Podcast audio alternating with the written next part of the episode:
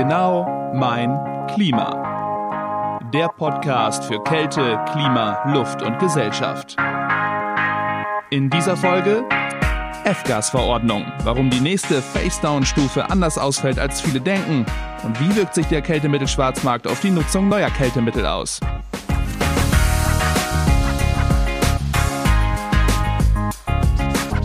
Moin und herzlich willkommen zu Genau mein Klima.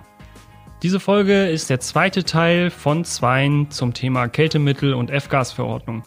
Meine Kollegen Frank Heidrich und Dennis Peters haben mit Kältemittelfachmann Harald Konrad gesprochen. Vorsicht, Face Down, warum der nächste Reduzierungsschritt härter ist, als viele denken. Und welche Rolle spielt eigentlich der Schwarzmarkt für Kältemittel?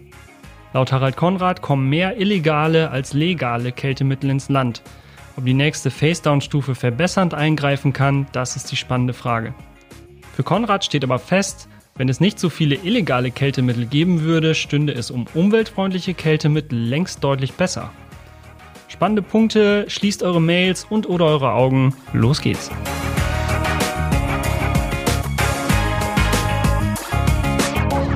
CO2-Äquivalente, GWP-Werte, Global Warming Potential, äh, Face Down sind ja auch immer so Schlagworte, die da kommen. Äh, es zündet dann jetzt zum Jahre 2021 die nächste Stufe. Harald, wir haben dann, glaube ich, die äh, Anforderung, 45 Prozent der ursprünglichen Menge nur noch in Verkehr bringen zu dürfen, wenn ich das richtig ausdrücke. Was erwartest du da zum Jahre 2021? Wir hatten ja auch mal so eine Phase, wo Kältemittel richtig teuer geworden sind. Ähm, wird sowas in 2021 sich hochpotenzieren? Muss ich ein bisschen ausführlicher werden jetzt ja. an dieser Stelle. Äh, es ist so, dass äh, man da mal ein bisschen in die Vergangenheit reinschauen muss. Also wir hatten ja äh, die F-Gas-Verordnung im Jahr 2014 ist die veröffentlicht. Ja. Äh, seitdem weiß jeder, um was es geht. Und äh, es geht um, um Reduzierung von CO2-Äquivalenten, es geht um Quoten, es geht um, um Mengenreduzierung, es geht um Preiserhöhung. Also das war dann seit 2014 irgendwo schon äh, den ein oder anderen klar geworden. Aber wir hatten 2015 keine Preiserhöhung, wir hatten 2016 keine Preiserhöhung. Alles plätscherte so vor sich hin und jeder hat sich gefragt, äh, womit das im Zusammenhang steht. Die Ursache dafür war gewesen, dass man äh, mit Bekanntwerden der F-Gas-Verordnung sich nochmal richtig eingedeckt hat. Also im Jahr 2014, gebunkert. man kann das so bezeichnen. Äh, Im Jahr 2014 wusste jeder, um was es geht und es gab noch keine Quote und man hat sich praktisch nochmal richtig den Hof vollgestellt mit diesen Stoffen. Vor allen Dingen viele, die im Herstellerprozess waren, die haben natürlich ihre, ihre Produktion damit abgesichert. Automobilindustrie ganz klar. So, und äh, dieser Überhang, den man 2014 sich angelegt hat, der war im, im Jahr 2017 aufgebraucht. Okay. Und äh, weil die Preisentwicklung ja gar kein Signal im Markt produziert hat, dass es irgendwie eng werden könnte, war das dann doch für viele überraschend gewesen, als 2017 dann äh, dieser Knalleffekt auf einmal eintrat. Weil es war nicht nur der Überhang weg, sondern es wurden auch die vorgefüllten Systeme, die wir nach mhm. Europa einführen mit fluorierten Stoffen, die wurden mit in die Rechnung ähm, hineingezogen. Und das hat dann äh, zu einer zu diesem Verdopplungseffekt geführt. Ich sagen, da hat sich ja. gut aufgeschaukelt. Die Preise ja. sind äh, bis über 800 Prozent äh, auf einmal nach oben geschossen. Wir sind wirklich in eine Verknappung hineingelaufen. Und äh, das war natürlich für viele dann doch schon teilweise ein bisschen existenzgefährdend, muss man auch so sehen. Ähm, wenn ich jetzt in die Zukunft reinschaue, dann müssen wir ein bisschen aufpassen. Wir haben äh, jetzt aktuell wieder so eine Situation. Verfügbarkeit ist da, die Preise sind wieder äh, moderat, eher, eher moderat, eher wieder im Fall, es ist alles wieder entspannt. Ähm, was passiert jetzt im Jahr 2021? Wir haben dann äh, den nächsten Reduzierungsschritt. Äh, könnte man sagen, okay, könnte wieder ein Problem geben. Was für mich aber viel, äh, viel problematischer ist, ist die Situation, äh, dass diese Reduzierung nicht gleichmäßig für alle äh, durchläuft, sondern äh, bestimmte Hersteller zum Beispiel, die eine, eine sehr hohe Quote in der Vergangenheit hatten, denn ihre Quote wird über neue Marktteilnehmer drastische Reduzierung. Ja, das sind diese New Entrants. Diese New Entrants, richtig. Ja. Und äh, somit äh, sind unsere Vorlieferanten jetzt, äh, auf die wir ja angewiesen sind, äh, nicht auf 45 Prozent in die Reduktion, sondern die gehen auf 28 Prozent von ihrer Quote. Und das könnte schon wieder so ein kleiner Bumerang werden. Das muss man abwarten. Was man in der Presse momentan viel liest, passt irgendwie dazu, ähm, ist auch, dass es sehr viele illegale Kältemittel auf dem Markt gibt. Kannst du da irgendwas drüber berichten? Äh, das ist das Kernproblem aktuell. Das ist auch äh, wahrscheinlich äh, die Ursache dafür, dass wir jetzt äh, preislich äh, sehr moderat dastehen, weil genug Angebot im Markt da ist. Also es ist so, dass äh, doch schon erhebliche Mengen über die Außenstaaten nach Europa hineinfließen. Da gibt es Statistiken darüber. Die Europäische Umweltagentur gibt da Zahlen raus. Ähm, es sind also so, dass äh, offiziell sogar äh, über die Zollbehörden äh, Einfuhren getätigt werden, die über diese Quotenregelung darüber hinausgehen. Das ist also schon, schon öffentlich gemacht worden. Ähm, wir haben das Problem aktuell mit diesen illegalen Mengen. Ich weiß nicht, wie das dann 2021, ich weiß auch nicht, wie lange die äh, Europäische Kommission braucht oder die Anrainerstaaten brauchen, um, um diesen illegalen äh, Markt äh, einzudämmen. Aber wenn die das dann eben halt schaffen, ich sage mal 2021 und dann diese Quotenregelung nochmal die Reduktion kommt, dann hätten wir wieder so eine Doppelung des Prozesses und dann könnte das nochmal richtig eng werden. Vielleicht noch ein Satz äh, dazu. Wenn das ist jetzt eine Behauptung von meiner Seite, aber ich, äh, so als Branchenkenner, gebe ich das mal so hin.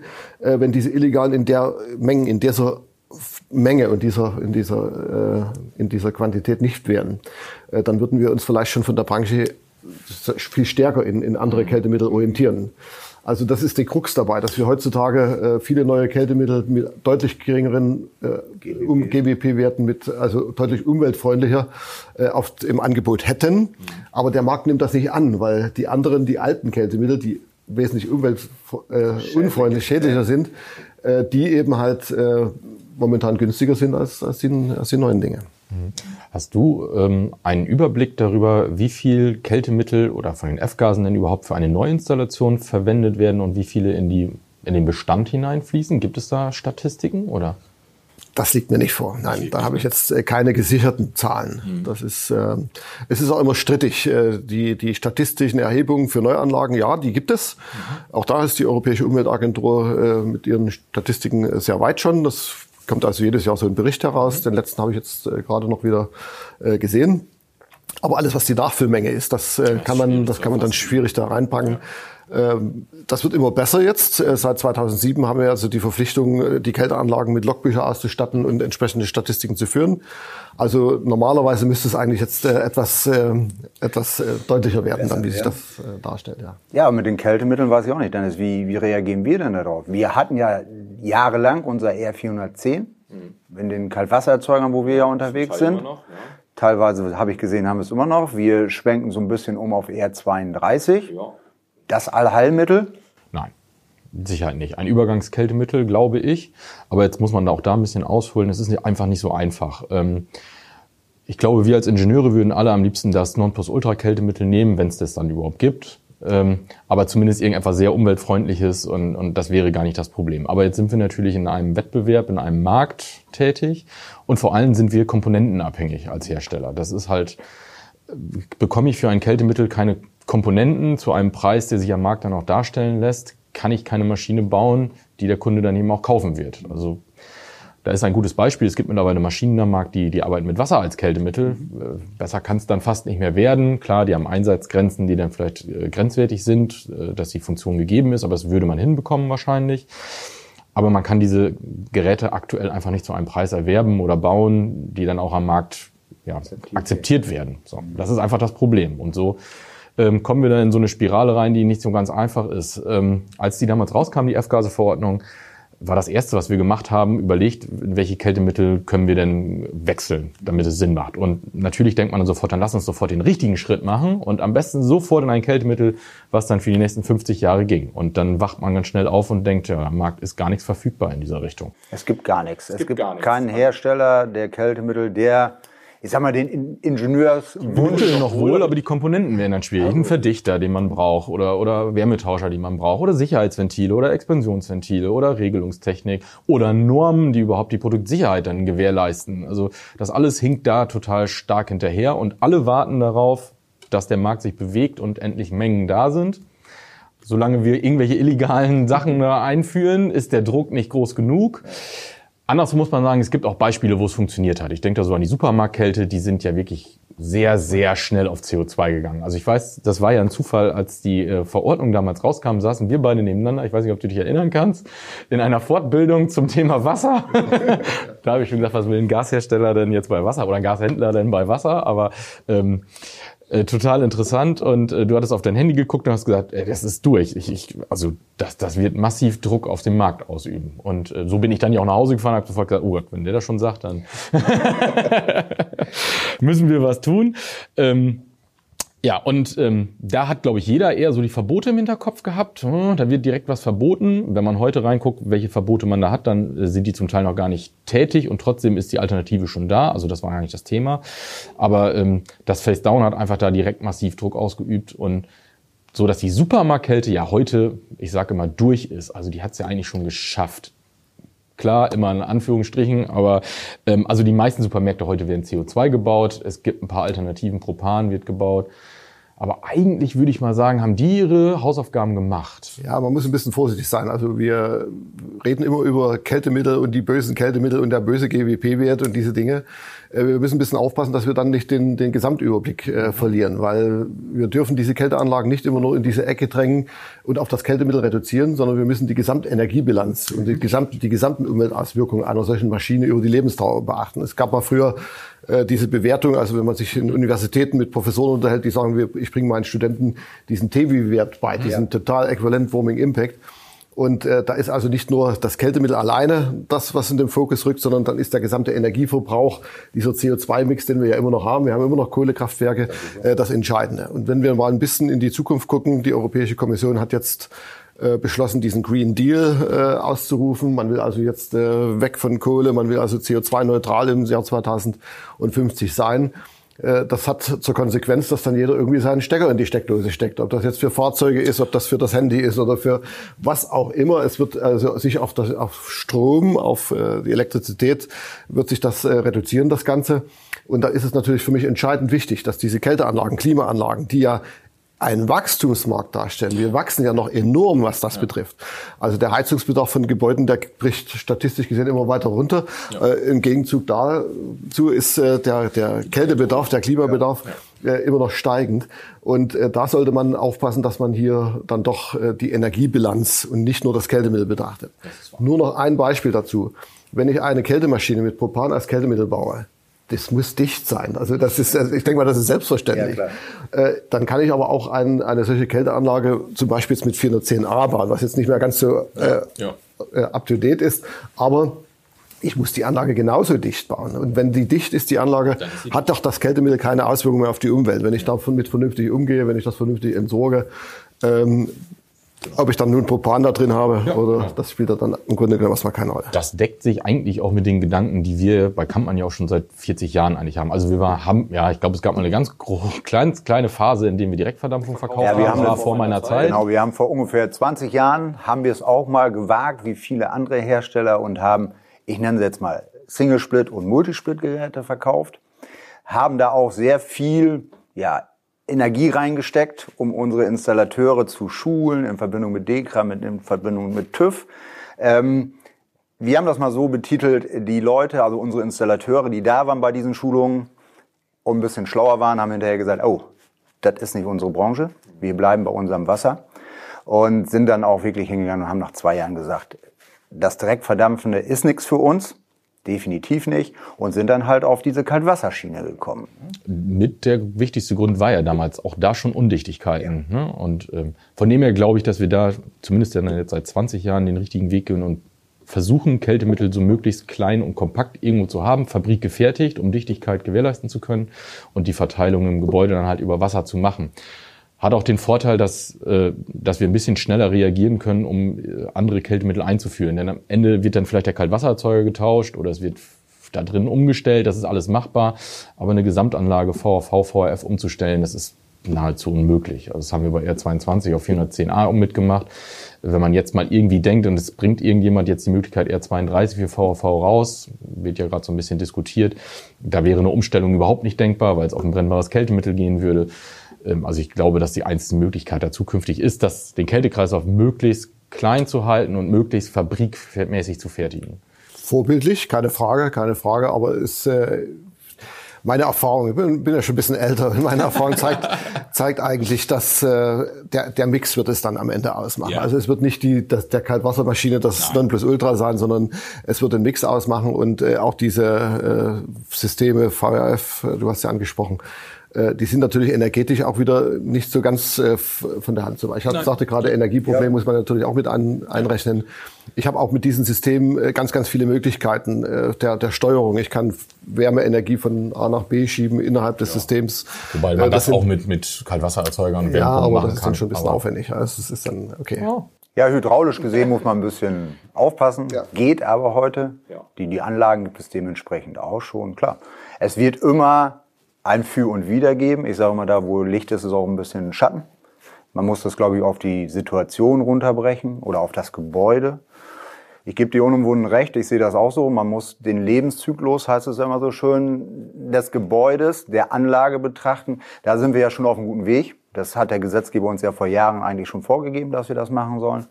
Ja, und dann glaube ich, ist es in der Beratung nachher wichtig zu gucken, wo gehe ich hin. Ne? Ich bin natürlich auch per se ein Verfechter dieser Wassergeschichten. Aber das muss man mir nicht übel nehmen, wenn man das 20 Jahre lang macht, dann ist man da halt unterwegs und ziemlich gefestigt. Mit den Kältemitteln, da wollte ich noch gerne mal zurückkommen, was du gesagt hast, Dennis, mit den Preisen.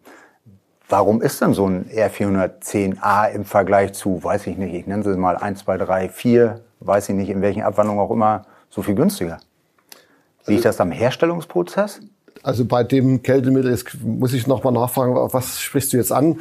Äh, dieses R1234YF zum Beispiel, ja. was jetzt auch sehr stark in der Automobilindustrie genau. äh, eingesetzt wird. Äh, das ist schon ein sehr aufwendiger Herstellungsprozess. Also es gibt ja noch eine Schwester zu diesem YF, es gibt ja noch dieses ZE. Genau. Ja, das ist deutlich günstiger vom Preis. Also äh, da habe ich eine andere, eine andere Herstellerprozessor. Ich habe mich da mit so einem Professor mal unterhalten darüber. Äh, das ZE wird also immer das günstigere bleiben. Das ist einfach so. Sie müssen also bei dem YF schon ein bisschen mehr Geld auf den Tisch legen, klar. Und diese äh, fluorierten Stoffe, die wir in der Vergangenheit eingesetzt haben, wie zum Beispiel äh, dieses 410a, das sind ja Stoffe drin, die schon seit 50 Jahren in der Produktion sind und das ist eine Massenproduktion. Es ist ja nicht nur, dass wir jetzt über Europa reden, über F-Gas-Verordnung, sondern die Hersteller sind ja Global Player. Das sind, äh, also da gibt es schon Produktionsstätten, die äh, das in Massen produzieren und somit äh, ist das dann entsprechend günstiger. Diesen 1, 2, 3, 4 wird ja jetzt gerade so ein bisschen nachgesagt, dass sie vielleicht ein anderes Problem mit sich bringen. Da geht es irgendwie um einen krebserregenden Stoff, der, der ausfällt. Krebserregend, ja. Krebs, ich weiß, was du ansprichst. Das ist äh, diese sogenannte Trifluoressigsäure. Genau. Äh, wenn also dieser Stoff, äh, namentlich ist dieses R1234YF, mhm. wenn das in die Atmosphäre gelangt, äh, dann zerfällt das innerhalb weniger Tage. Das ist auch der Grund dafür, dass äh, das, das, der Treib, das Treibhauspotenzial, was dieser Stoff besitzt, äh, sehr, sehr klein ist, also weniger als CO2. Ähm, es ist, äh, das weiß ich, in der Atmosphäre nicht sehr lange verweilt. 134 A hält über über zehn Jahre in der Atmosphäre und das äh, bedingt diesen, diesen, dieses hohe Treibhauspotenzial. So und wenn es denn zerfällt, dann bildet sich diese Trifluoressigsäure. Diese Trifluoressigsäure ist ein ein resistente Chemikalie, die zerfällt also ganz ganz schlecht, also so gut wie gar nicht eigentlich und reichert sich natürlich dann im, im Meerwasser, im, im Wasser grundsätzlich an. Und ähm, es ist ein natürlicher Stoff, der ist jetzt schon da. Also das ist, der kommt schon vor. Ähm, es gibt Studien darüber. Also das ist vernachlässigbar gering, was dieser Zuwachs dann, wenn selbst wenn wir das weltweit jetzt machen würden, was das bedeuten würde. Aber es ist natürlich auch äh, immer wieder, und das beobachte ich auch immer wieder, äh, die politischen Entscheider, die sagen dann ganz gerne, alles das, was nicht in die Atmosphäre gehört, soll ich doch versuchen rauszuhalten. Also das äh, klar. Ja, äh, da muss man jetzt abwarten, wie da die Entwicklung jetzt weitergeht. Äh, diese Trifluoressigsäurebildung findet bei diesem ZE, bei diesem 1, 2, 3, 4 ZE nicht statt. Also ah, das, okay. das in der Form nicht. Vielleicht noch ein Satz, äh, weil du sagtest, äh, 410a Umrüstung äh, wird da nicht möglich sein. Also die Industrie ist äh, dran, jetzt da entsprechende Ersatzstoffe auf den Markt ja. zu, zu bringen, die dann auch als das 410a ersetzen können für die Zukunft. Auch als brennbares Kältemittel dann? Auch als nicht brennbares Kältemittel. Sprichst du dieses 466 an? Oder? Unter anderem. Also ich weiß, dass Daikin Chemicals jetzt in der Entwicklung ist da für Ersatzprodukte für 410a. Also es gibt ja Daikin Klimageräte, mhm. es gibt Daikin Chemicals, Daikin ist eine Chemieindustrie äh, Unternehmen und ähm, die sind jetzt dabei, äh, auch dafür für das 410a Ersatzstoff zu entwickeln. Okay. Dieses 466 hat ja jetzt wieder ein Ozonabbaupotenzial, wenn auch ein geringes. Siehst du da tatsächlich Chancen, das in Europa zugelassen zu bekommen? Oder? Das ist zugelassen, also das ist, ist, ist ja, es steht, es wird nirgendwo verboten. Also Durchs Montrealer Protokoll ja. wird es Ja, nicht das, verboten? das, das Montrealer Protokoll nein. Dort ist es eben halt nicht aufgelistet und deswegen Ach, ist da das gibt es eine konkrete Liste. richtig. Im, ah, ganz, okay. gibt es eine Stoffliste. Ich dachte, Das das, ist, kannst du nachlesen. Das ist in der Verordnung äh, 1005-2009. Da stehen die ganzen Stoffe drin, die ozonabbauende Wirkung haben und die entsprechend geregelt sind. Da geht es um das ozonabbauende Geschichte. Also äh, da ist dieses äh, Produkt, das, das R13I1, das Trifluoriodmethan, äh, nicht aufgelistet und deswegen ist es erstmal rein äh, rechtlich zugelassen. Äh, man muss dann abwarten, wie das mit der REACH-Verordnung ist und diesen ganzen Dingen. Ne? Also man muss dann die, die Beantragung dann stellen. Ne? Das, also da ist momentan kein Problem. Obwohl ich das ja irgendwo lustig finde. Ne? Man sagt, man will kein ODP, kein Ozonabbaupotenzial mehr haben. Dennis hat das gerade gesagt, es gibt dieses Montrealer Abkommen. Und jetzt sage ich das mal so ein bisschen sarkastisch. Nur weil das in dieser Liste nicht drinsteht, darf ich es verwenden.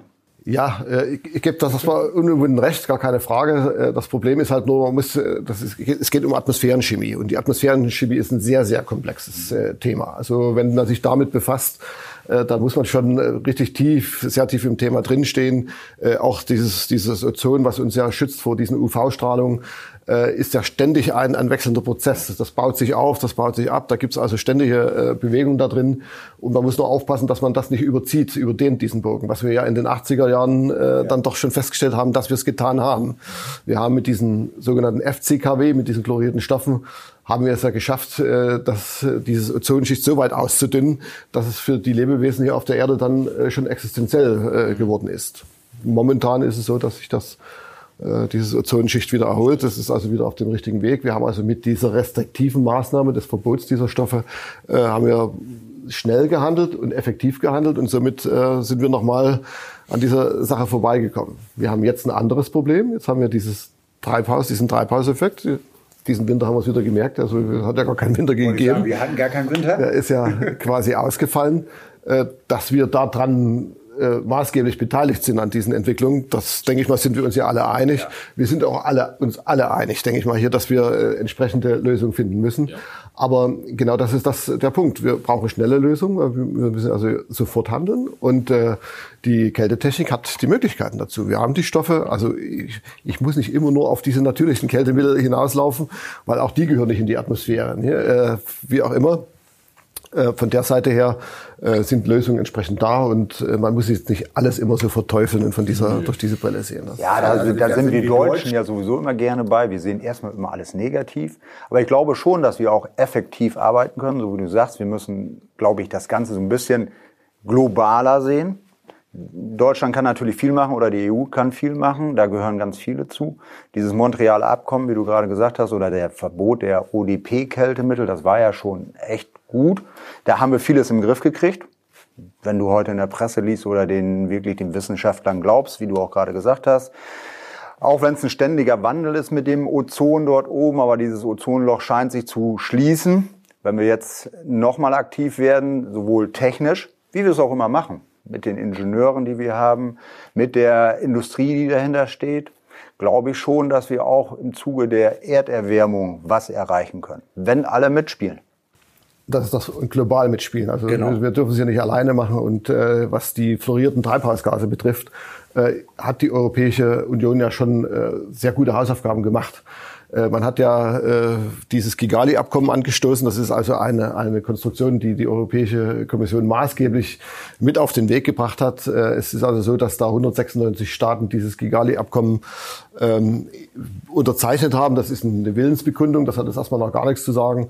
Aber äh, Anfang 2019 ist, glaube ich, der 67. Staat in die Ratifizierung gegangen. Das ist Japan gewesen. Und das wäre jetzt gar nicht so erwähnenswert. Aber Japan ist ja einer der größten Vorchemikalienhersteller weltweit. Und wenn die politisch äh, in diese Richtung gehen, äh, dann halte ich das schon für ein Signal, was äh, weltweite Bedeutung erlangt. Gar keine Frage. Also wir werden uns äh, dieser Aufgabe stellen müssen, von diesen fluorierten Stoffen wegzugehen. Vor allen Dingen ja auch in der Kältebranche 45, Pro- äh, 75 Prozent, drei Viertel äh, der gesamten fluorierten Treibhausgase sind in unseren Kälteanlagen drin. Äh, es gibt noch andere äh, Industriebereiche, die fluorierte Stoffe brauchen, aber die Kältetechnik äh, hat den größten Part dabei. Und äh, wir sind da dran. Wir, wir reden ja hier über diese Thematik und äh, wir wissen, dass es nicht einfach ist. Wir gehen in Brennbarkeit. Wir müssen bestimmte Sicherheits äh, äh, Dinge, die wir gewöhnt waren in der Vergangenheit, die müssen wir aufgeben. Wir müssen also uns äh, anders positionieren.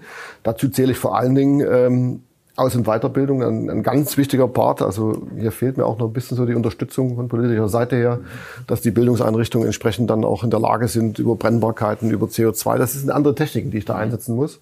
Also nicht nur einfach mal ein anderes Kältemittel, sondern ich muss also andere Technologien dann auch rundherum, rundherum ja? mit berücksichtigen. Und da äh, sehe ich noch sehr viel Handlungsbedarf.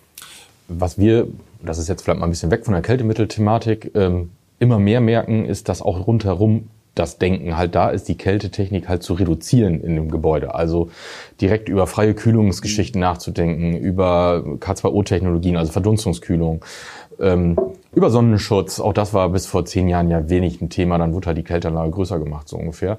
Ähm, also man merkt auch, dass halt auch abseits der Kältemittelthematik auch da versucht wird, die Kälte in den Griff zu kriegen. Aber du hattest das vorhin schon mal gesagt, insgesamt steigt der Bedarf. Das ist einfach so. Ja, ja und wenn wir über Klimawandel reden, dann brauche ich wahrscheinlich noch eine Klimaanlage mehr. Ja. Aber es ist ja, es, es ist, Entschuldigung, es ist ja nicht nur äh, die, die Klimatechnik, die Kälte, die jetzt gefragt ist sondern wenn wir jetzt wirklich dazu kommen wollen, 2050 äh, äh, CO2-neutral zu sein, dann darf ich nicht nur den Ölkessel verbieten, sondern muss ich auch die, die Brennwerttechnik, also die, alles, was mit Gasen, was mit, ähm, mit fossilen Energieträgern zu tun hat, dann irgendwann äh, auf die Agenda schreiben ja, mit was will ich dann mein Gebäude ja. beheizen?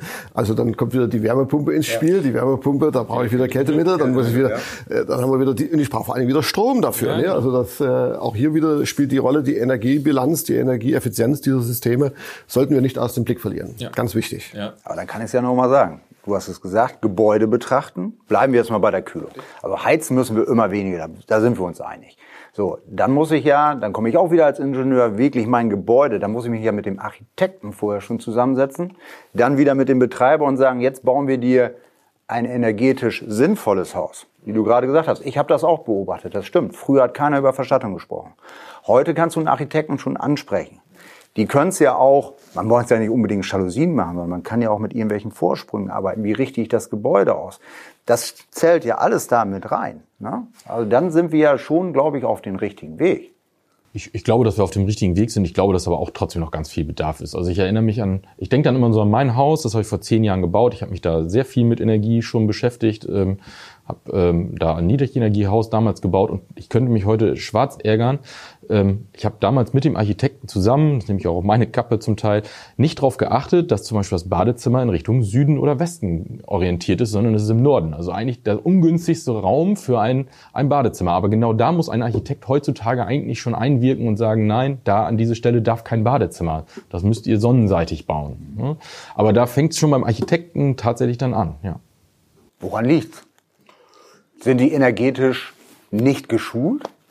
Das weiß ich gar nicht. Das könnte ich heute gar nicht sagen, wie das da der Fall war. Aber er ist sicherlich auf unsere Wünsche eingegangen, wie die Lage sein soll, dass ich, äh, dass sich andere Anordnungen vom Wohnzimmer sich dann ergeben haben und das, das Badezimmer irgendwie weggedrängt haben, wie auch immer. Also ich glaube, in dem Moment ist das Bewusstsein für Ästhetik dann vielleicht doch noch etwas größer, als das zu sagen, äh, das könnt ihr heute so nicht mehr machen, ihr müsst das Badezimmer dahin packen, wo es warm ist. Also wenn dann die Auspuffgase dann vorbeigehen am Badezimmer, das war glaube ich gerade so Beispiel. Aber das sind so Kleinigkeiten, die sicherlich die Energiebilanz stark beeinflussen, vielleicht dann noch stärker als noch mal einen Zentimeter mehr Dämmung drauf zu packen. Ja, immer mehr dämmen, immer dichter, immer wärmer. Sind so die Punkte, die wir haben. Ich sag mal einfach, ich danke euch. Wie heißt es so schön? Es bleibt spannend. Äh, ich bedanke mich für dieses interessante, hochinteressante Gespräch und freue mich. Ich bedanke mich auch. Ganz große Klasse. Dem schließe ich mich an.